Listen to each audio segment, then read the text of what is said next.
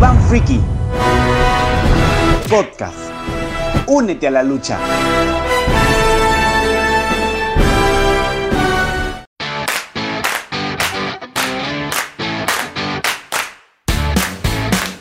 Muy buenas noches y bienvenidos a una nueva edición del Big Bang Freaky. Acá estamos felices de contar con ustedes y le doy el paso a Carmenpa. Gracias, Alvarito. Hola a todos, ¿cómo están? Gracias por estar con nosotros una semana más en nuestro podcast. Estamos siendo bien recibidos, bien escuchados, bien participantes. Todo el mundo está participando en nuestras redes. Y hoy día les tenemos una sorpresa increíble que para nosotros también ha sido sorpresa, Alvarito. Sí, sin duda alguna. Eh, de hecho, eh, es eh, una persona muy especial y va a ser un, un, eh, un, capítulo muy, muy bonito para todos y estoy seguro que, que todas, las, todas las personas que nos están viendo, escuchando, eh, le van a pasar muy bien. De eso no cabe duda. Definitivamente. Y Gabriel, que es parte de nuestro equipo de producción del programa, ha podido entrevistar, creo yo, a uno de los mejores literatos que tenemos actualmente en nuestro país y estamos sorprendidísimos con todo lo que nos ha dicho. Sí, sin duda alguna. Eh, eh, yo van a conocer al, al, profe Pierre, fue mi, fue mi docente en ISIL y es un capo. De hecho, eh, hace que lo hace que así a quien no le guste la lectura le, le, termine gustando, porque lo hace tan didáctico, tan bacán, tan chévere. Yo jamás pensé irme con un profesor eh, a, leer a la playa o a leer a un parque, porque íbamos, eh, íbamos haciendo íbamos leyendo el libro de Mario Vargas Llosa, no me acuerdo cuál en este momento, y por ejemplo, él le, leía, le, le, en el parque, íbamos al parque, le pasaba algo a la playa, íbamos a la playa. De hecho, fue, fue, fue alucinante llevar con él. ¡Wow! ¡Qué increíble! Yo me he quedado picona, no pude llevar ese curso con él, pero sí he logrado tener alguna vez una entrevista con Pierre, porque es un capo. Pero para no dejarlos, ya los hemos dejado con la mielecita en la boca, les dejamos con esa entrevista.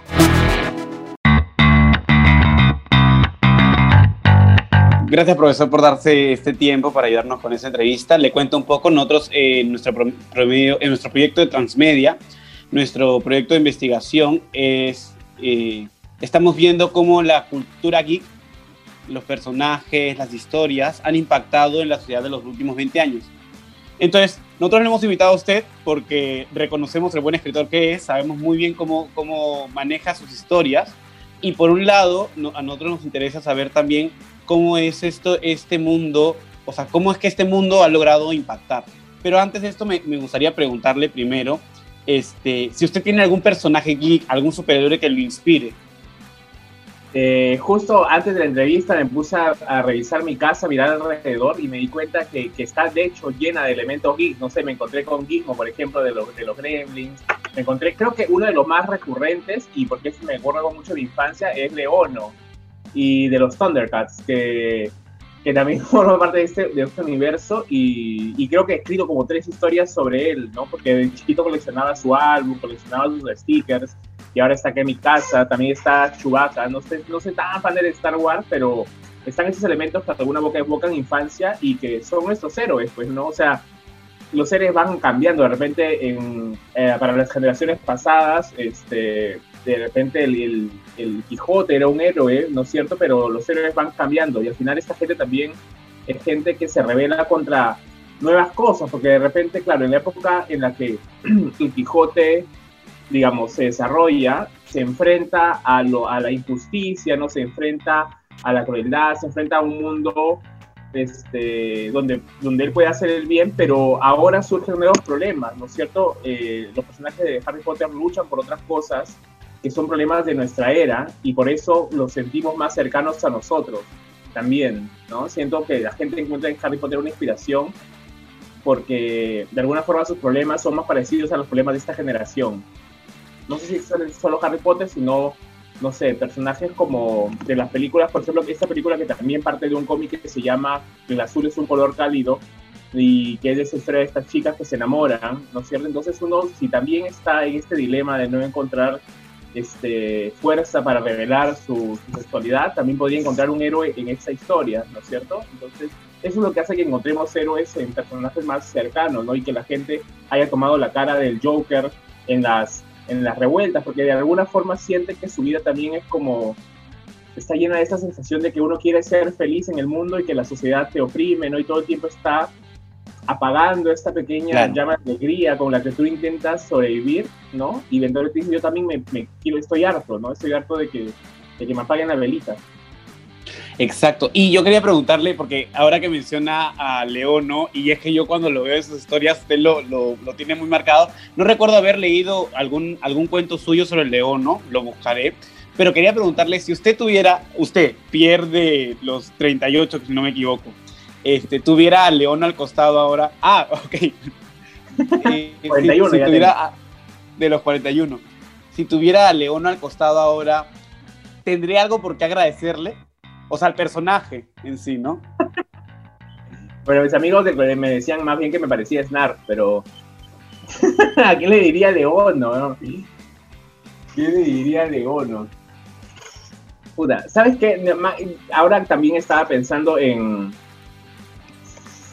en otros héroes de mi infancia que se llamaban Los Imposibles. Los Imposibles eran tres superhéroes, que eran Cangurombre, Multihombre y Fluidhombre.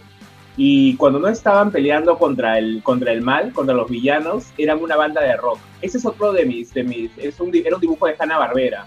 Y era uno de mis dibujos favoritos de infancia porque me parecía hermoso que, que además de luchar contra villanos con sus superpoderes, ¿no? uno se convertía en agua, otro rebotaba y otro se, se multiplicaba en muchos hombres. Cuando no estaban haciendo el mal, perdón, el mal, también hacían el bien porque hacían música y eso me parecía muy bonito, como que el mal no solamente podía derrotarse con fuerza, sino también con algo que todo el mundo puede hacer, como tocar canciones. Eso me parecía chévere. Creo que ellos también los tengo presentes. A Leono no sé, de Leono me gusta creo que su imagen, que es pelucón, que es salvaje como un gato. O sea, los Thundercats son divertidos también por eso, ¿no? Porque son seres salvajes. No, no, no, no son como Superman, que siempre están bien peinaditos, ¿no? Y que, y que además que cuando su traje para disfrazarse es un oficinista, ¿no? Sino que son seres casi indomables, ¿no? Como, como los gatos. Y ahora que se habla... No sé qué le diría a León, qué diría que León. Pero ahora que habla, por ejemplo, de los imposibles, que me ha, me ha gustado esta analogía que, decía Ingle, que uno puede cambiar el mundo de, no, no, sol, no siempre luchando con el malo, ¿no? sino también a veces eh, haciendo rock, cantando, escribiendo cuentos. ¿no? Estoy segurísimo, eh, Pierre, que tú con los cuentos que escribes, estoy seguro que buscas dejar algo en la sociedad. No es que escribas por escribir nomás. Sí, de alguna forma uno intenta contagiar su visión. Exacto. Y, y, ahora preguntando un poco ya más sobre un punto de vista técnico, este, y basándonos un poco en estas películas últimas que se han, que se han visto, eh, ¿cómo crees tú que una historia o perdón, ¿cómo, ¿cómo se puede crear una historia que influya a la sociedad? ¿Qué es lo que necesita esta historia? Esta película, este guion. Mm. A ver, yo, yo, este, es cierto que escribir y crear historias es una cosa que uno aparentemente hace para, para la comunidad, porque tú tienes muchos lectores y por tienes la suerte de, de, que tu historia sea buena y se convierta eventualmente en una película, ya no solamente la van a ver decenas o cientos de personas, sino miles, ¿no es cierto? Y se convierte en un acto social. Pero la verdad, la verdad es que escribir al comienzo también es un acto un poco egoísta. Uno lo hace por uno mismo. Uno empieza a crear cuando es chivolo, a los 17 o 16, porque empieza a, a curarse a sí mismo con sus historias y, en este acto de salvarse a sí mismo, creas una historia que es como un botecito que te salva y eventualmente más gente se sube a ese bote porque siente que también les, digamos, lo salva de su propia historia, de su propio problema, ¿no? Entonces, de pronto lo haces tan bien que ya no creas un bote, sino un barcazo o un transatlántico, si es que eres alguien como, como Cervantes, no sé, o como Italo Calvino, que tanta gente se puede subir que da la sensación de que tú eres como un predicador. Pero hay un texto de un, de un, escritor que a mí me gusta mucho, que se llama Ray Loriga, que él dice, yo, yo no soy alguien que, alguien que predica, yo soy alguien que reza. ¿no? O sea, como yo estoy rezando, pero estoy rezando tan bien cuando escribo, que de repente más gente se une a mí en este acto, ¿no? Pero creo que yo nunca no he sentido que quiero ser como un pregonador, ¿no? Más bien mis cuentos son como algo en lo que yo estoy como orándole para intentar comprender la vida o comprenderme a mí mismo y de repente a veces me sale bien y más gente se une a esto, ¿no? Pero no es que yo diga, vamos a centrarnos en, vamos, voy a crear un personaje que tenga esas condiciones. De repente la gente sí lo hace, pero no me ha pasado a mí así. Pero definitivamente, como decías, cuando uno busca salvarse a sí mismo, eh, se salva a sí mismo y ya por eh, colateral, por acto colateral, salva a los demás. Pero entonces esta historia necesita que salve a uno, ¿no? Ya sea al autor o al mismo personaje. Sí. Entonces, y, y ahora hablando de los personajes, ¿cómo o qué actitudes tendría que tener este personaje para poder salvar a alguien? ¿No? ¿Qué es lo que sí o sí tendría que, que tener?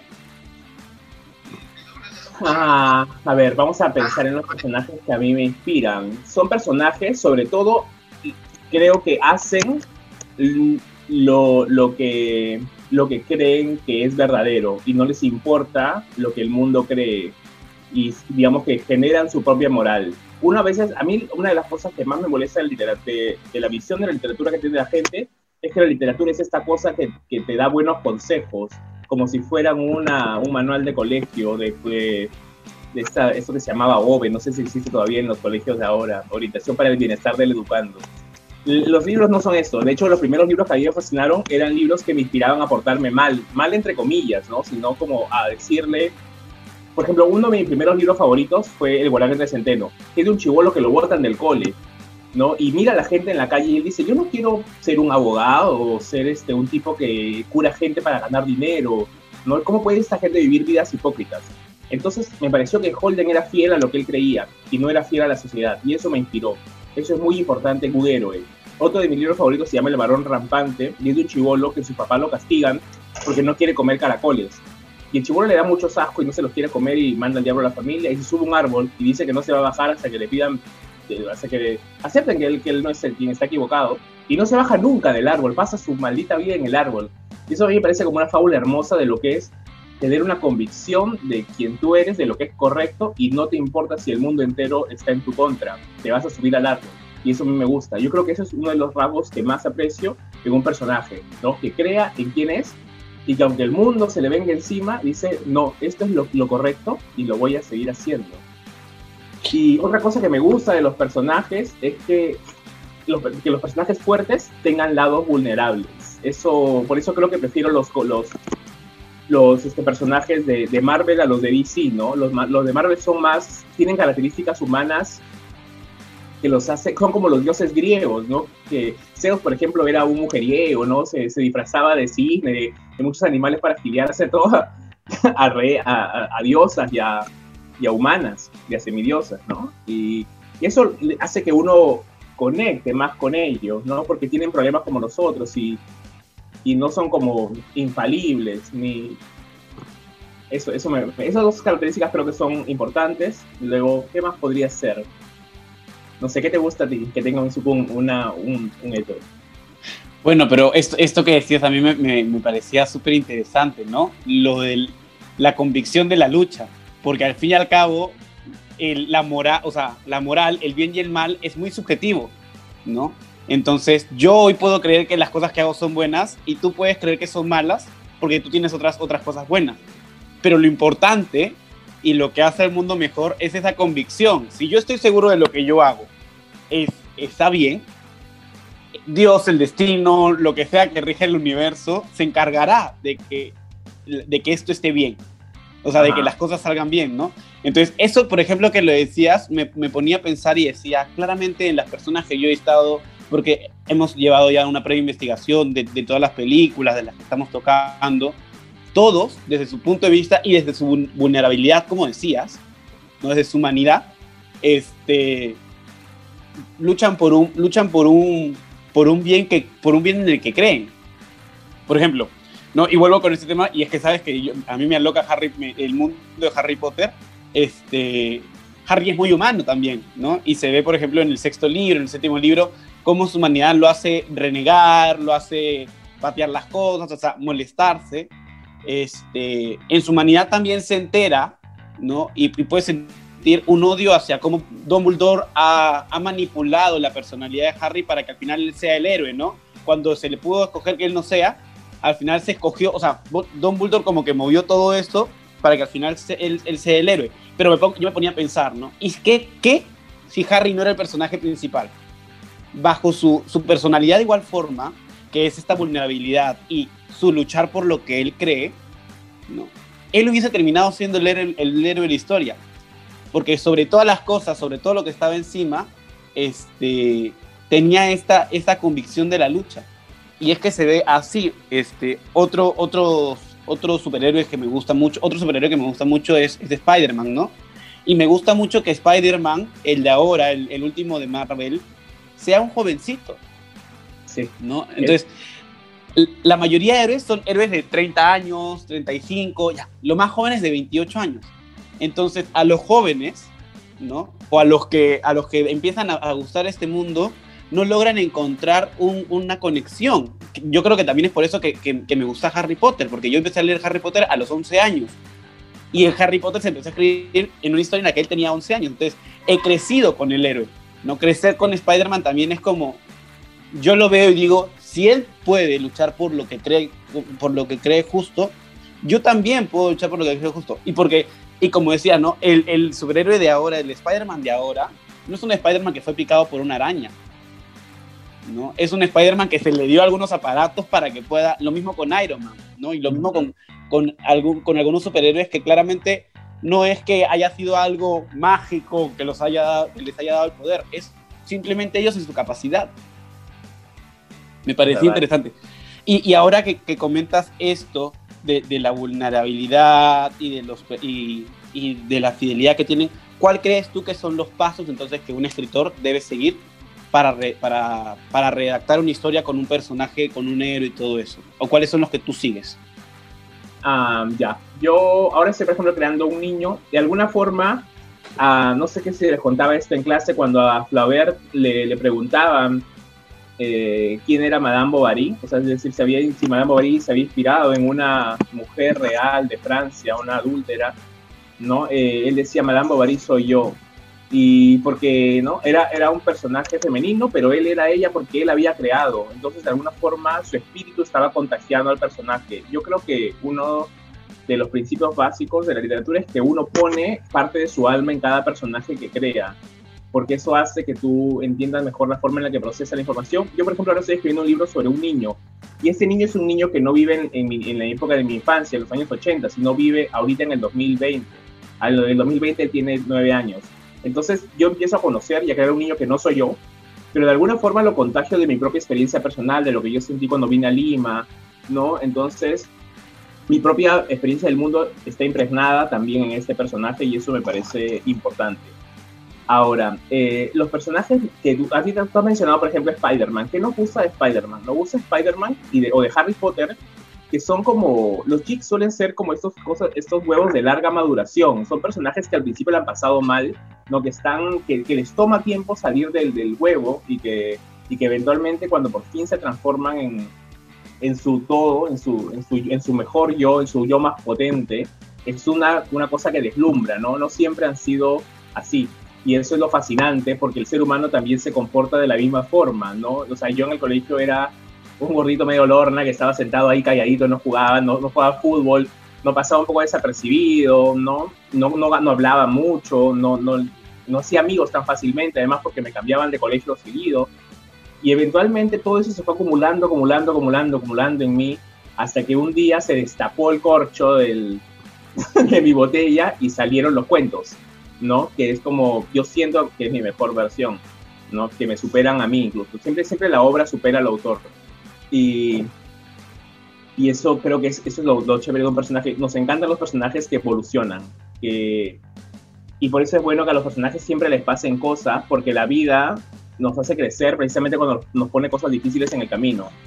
Entonces a los personajes hay que hacer que, bueno, al pobre Batman le mataron a sus papás, ¿no? Pero siempre hay que ponerles un objetivo, un, perdón, un, un obstáculo y eso hace que sus lados fuertes se emerjan, ¿no? Porque los obligas a luchar y así van pelando sus capas de cebolla y encuentran como el corazón del personaje. Claro, y ahora esto que mencionabas, que, que, yo recuerdo haberlo leído también mucho, se me ha ido ahorita el nombre técnico, pero este, este camino del héroe, el periplo del héroe creo que se llama, este, ¿tú crees que es posible escribir una historia que impacte sin esta cualidad en el héroe? sin que, sin que atraviese una, una serie de Exacto. Genera menos empatía. Yo siento, por ejemplo, también pensaba, ¿por qué, ¿por qué Julio Ramón Ribeiro es uno de los personajes más, uno de los narradores más queridos? No porque la gente se detenía en la calle a saludarlo y es algo que no pasa, por ejemplo, con tanto con Vargas Llosa. No, los personajes de Ribeiro todos fracasan siempre siempre les va mal en la vida, ¿no? Perico va a comprar merengue si no se los venden, va a tirar las monedas al acantilado, ¿no? El profesor suplente le ofrecen la oportunidad de que triunfe de nuevo en la vida porque se ha convertido en un cobrador y cuando llega al colegio no se atreve a entrar, ¿no? Y cuando le dice, pues ese profesor suplente, él dice, yo soy cobrador, y, se va desmoralizado y llora en los brazos de su esposa, ¿no? Yo creo que el fracaso es, es como mucho más común en la vida que el éxito.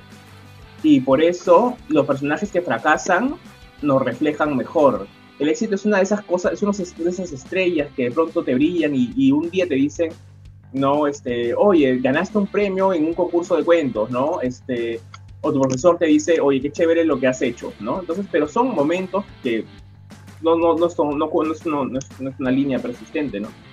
Entonces, un, alguien que no atraviesa cosas es más difícil que genere empatía. ¿No? Uno, uno se siente más cercano a sus amigos cuando puede, cuando te cuentan algo y tú los ayudas en eso, ¿no? Les haces compañía, ahí hay como una conexión mayor. No sé a qué te referías exactamente como que un héroe que no tenga este camino que atraviesa. ¿Pensabas en algún ejemplo en particular?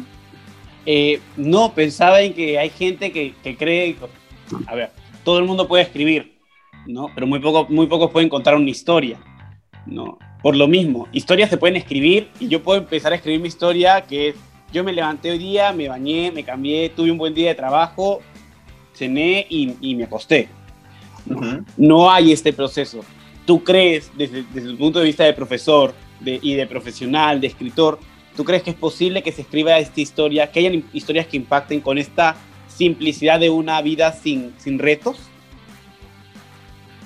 No, no, no, no, no creo. De repente hay este, bueno, los narradores antes eh, les tomaba tiempo mostrar el conflicto de la historia, describían mucho, pero si es que no vas a ponerle conflictos al personaje, tienes que ser un gran escritor para describir muy bien escenarios, para describir personas, que también pueden generar cierta fascinación, ¿no?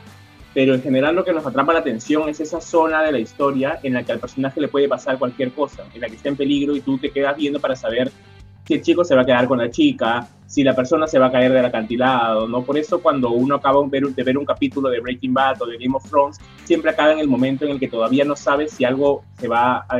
¿no? Y eso te obliga a prender la tele el domingo siguiente para ver cómo se resuelve esa situación. Una historia que no contiene estos enfrentamientos a retos es más difícil que, que uno la intente seguir, ¿no? Porque no existe la zona de las posibilidades. Y este cuento, que es el cuento más corto, que nuevamente me he olvidado eh, cómo, cómo, es el texto, pero habla de un dinosaurio. No sé si, tú te acuerdas, me lo podrías decir, por favor. Este, cuando despertó el dinosaurio todavía estaba ahí. De ¿Tú, crees, ¿Tú crees que ahí hay un, hay un viaje del héroe? ¿Hay, hay, hay esta conexión? O sea, a mí ese cuento yo lo analizo, de analizarlo en clase porque cada palabra es clave. Es clave. Dice, cuando despertó, es una, es una, son dos palabras que implica que hay una acción anterior, porque hay una acción en que alguien está durmiendo, que está implícita en esa oración que no se menciona, pero está ahí. Cuando despertó, la palabra todavía también me encanta en ese cuento, porque implica que el dinosaurio que todavía está ahí estaba antes, porque la palabra todavía te lo indica. Entonces, a pesar de ese cuento ser tan corto y tener solo siete palabras y al parecer ser una fotografía de una imagen, implica una historia anterior y una historia posterior también, porque es como si te despiertas de dinosaurio, sea lo que sea, sea una pesadilla, sea tu depresión, sea tu esposa, sea un dinosaurio de verdad, un dinosaurio de peluche, este, uno tiene que tomar una decisión frente a este dinosaurio que todavía está ahí, ¿no? ¿Qué voy a hacer con esto que, que sigue? Porque el todavía también implica como un, des, me parece a mí, que implica el deseo del personaje de que el dinosaurio no esté, ¿no? Ahí se siente como que ya, ya me desperté, debería no estar esto aquí, pero todavía está, ¿no? Todavía la pandemia está aquí. Y eso hace como que no. Y ahora. A, mí me gustan estos cuentos que acaban y continúan sucediendo en tu cabeza. Sí, bueno, es claramente cierto, cierto que este cuento te deja pensando, y ahora con la, con la semejanza que has hecho de la pandemia, cuando despertó la pandemia, sí, sí, la verdad es que es cierto. Y ahora que hablas de este cuento, eh, bueno, hablabas hace un rato de este cuento que yo conocí en una de tus clases, este, que la verdad es que ni bien la conocí, la traje acá a casa y la leí, porque me pareció súper, súper genial cómo es que este, este personaje principal no consigue, es tan cómico el cuento de los merengues, ¿no? Me hago la pregunta de, este, este niño, hoy en, hoy en día un adulto, ¿no? Este, esta anécdota de los merengues, impactando en él, lo ha convertido en una buena persona, en una mala persona. ¿Tú crees que puede ser un héroe de algo este niño? Perico. Eh, bueno, Perico, mira, la última escena en la que él no consigue los merengues y se va al malecón de Miraflores, se sienta y empieza a lanzar las monedas al malecón. Además, no solamente hace eso, sino que, no sé si te acuerdas, pero él empieza a pensar y dice que algún día, cuando él sea grande, va a mandar a decapitar a todos los panaderos, a todos los hombres gordos y a todos los pelícanos también que siguen ahí graznando indiferentes a su alrededor, ¿no? Entonces el, el niño se acaba de dar cuenta que el mundo es un lugar doloroso, donde no siempre tenemos lo que deseamos, incluso cuando todo parece indicar que lo podemos lograr, porque él tenía el dinero, ¿no? Y tenía su voluntad, porque alguien no cumpliría su deseo, ¿no? Y se le ha frustrado. Entonces, bueno, yo creo que todos los niños hemos tenido ese primer encuentro con, con, el odio a la humanidad. Por ejemplo, no sé, incluso cuando, nuestros papás nos han castigado y han dicho, eh, ustedes han dicho, no, me voy de la casa, ¿no? A ver si cuando ya me, me pierda me van a extrañar, seguro. ¿No? O la niña del meme que, que incendia su casa. Claro. Ese odio es como natural, igual es, es, bueno que los niños descubran que el mundo es un lugar donde no siempre nuestros deseos van a ser satisfechos, ¿no? depende de la forma de ahí cómo lo procesan, ¿no? Pero ahí me gusta Perico, porque creo que las, los cuentos siempre cuentan dos historias. Este cuento no solo cuenta la historia de Perico, sino cuenta la historia de cualquier niño, como tú y como yo fuimos alguna vez, que pedimos algo y que nos, nos dijeron que no porque éramos niños, ¿no? Pedimos un cuacuá en la tienda y me dijeron no en la casa de garbanzo. Y, y, algo ahí se quedó truncado, ¿no? Y cuando, por eso cuando eres grande vas y te comes este cuacuá en una noche. Y, y así pues, ¿no? Entonces, esto ahora que dices, que, que, a mí me cala, esto que dices, que nos negaron algo porque éramos niños, me hace nuevamente conectar con esta lucha juvenil que hay hoy en día, ¿no? Hoy en día los que, los que sacan cara, los que se quejan, este, los, que, los que hacen la verdadera lucha, y en esta coyuntura que es difícil, ¿no? Son los jóvenes los que están en las redes sociales, que se quejan de las injusticias, este, que no están dispuestos a, a soportar ni un poquito más. Se nos llama generación de cristal por esto mismo, pero es que ya no estamos dispuestos a soportar ni un poquito más. Y me pongo a pensar en Harry Potter y en Spider-Man y en esta similitud que te he hecho. Y entonces es eso, ¿no? Al fin y al cabo. Se nos ha negado algo sí. y no nos están haciendo caso porque somos jóvenes o porque somos niños para, para, la, para la sociedad. Y lo único que nos queda es, pues, quemar nuestra casa, ¿no? O, o, pensar en decapitar en un, o sea obviamente es, es un poco un poco claro, ¿no? pero, o pensar en decapitar a todos a todos sistema, los panaderos digamos. exacto entonces bueno Pierre realmente ha sido me ha encantado volver a verte ha sido una buena buena sí, entrevista una ah, he, he, aprendido nuevamente mucho más o sea yo pensaba que, que, no podía, que no podría aprender más y he aprendido muchísimo más este, estoy una vez más agradecidísimo, el grupo está agradecidísimo por, por tu apoyo y nada, esperemos que todo te siga, te siga yendo muy bien. Muchas gracias, Gabriel. Qué, qué, linda conversación. Me ha gustado mucho conversar contigo eso y además me, me ha emocionado saber que recuerdas tan vivamente cuentos como los merengues o, o el dinosaurio. Eso me, me, me, parece hermoso que haya calado en ti. Claramente, yo nunca he estudiado para. A mí me ha, me ha gustado, y tú sabes que a mí me gusta escribir, pero yo nunca he estudiado para escribir. Entonces, el primer contacto que he tenido con cuentos fuera la fantasía que me gustaba de Harry Potter, porque eran los únicos que leía, o a, lo, o a este tipo de mundos, este, ha, sido, ha sido contigo en tus clases y que claramente hay cuentos que son iguales, ¿no? Dos, dos historias diferentes, pero iguales a la par, ¿no? Y a mí, como joven, que cree, creo que en, en mi situación tengo una necesidad de lucha, este, cada, cada recuerdo de este cuento y cada cosa de un profesor pues hay que guardarla, ¿no? Yo también estoy agradecidísimo, Pierre, por, por las clases Gracias. recibidas. Gracias, Gabriel. Y Bueno. el monstruo que me digas esto de, de, de los, la literatura nos hace darnos cuenta de, de, las cosas que están mal y que nunca hemos cuestionado y me alegra que tu generación sea una generación que está rompiendo más, más cosas, ¿no? Es necesario, es necesario. La, la, el mundo está mal hecho, así que hay que seguir cambiándolo. Así que buena suerte en eso. Me alegra que, que las historias te inspiren a hacerlo. Gracias, profesor. Y no le quito más tiempo, que siga teniendo un muy buen día y siga viviendo su pandemia. Saludos al texto a Álvaro, Alexandra y a los demás.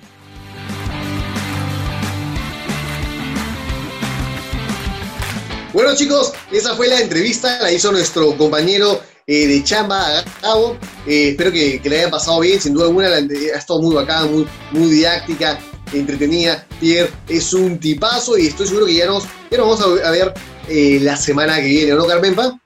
Exactamente. No se olviden, vamos a estar todas las semanas con un nuevo episodio. La próxima semana es una sorpresa la que tenemos para todos ustedes, así como cada uno de nuestros capítulos. Pero no se vayan sin antes seguirnos en nuestras redes sociales, en Instagram y en Facebook, en Spotify, en YouTube. En todo lado estamos. Así es, chicos, estamos en todas las redes sociales dispuestos a, a platicar con ustedes, a responder algunas dudas, sugerencias y a pasar un buen rato y, a, y a seguir eh, incrementando esta cultura aquí. Ha sido un gusto, chicos. Hasta la semana que viene. Bye. Esto fue el Big Bang Freaky Podcast. Únete a la lucha.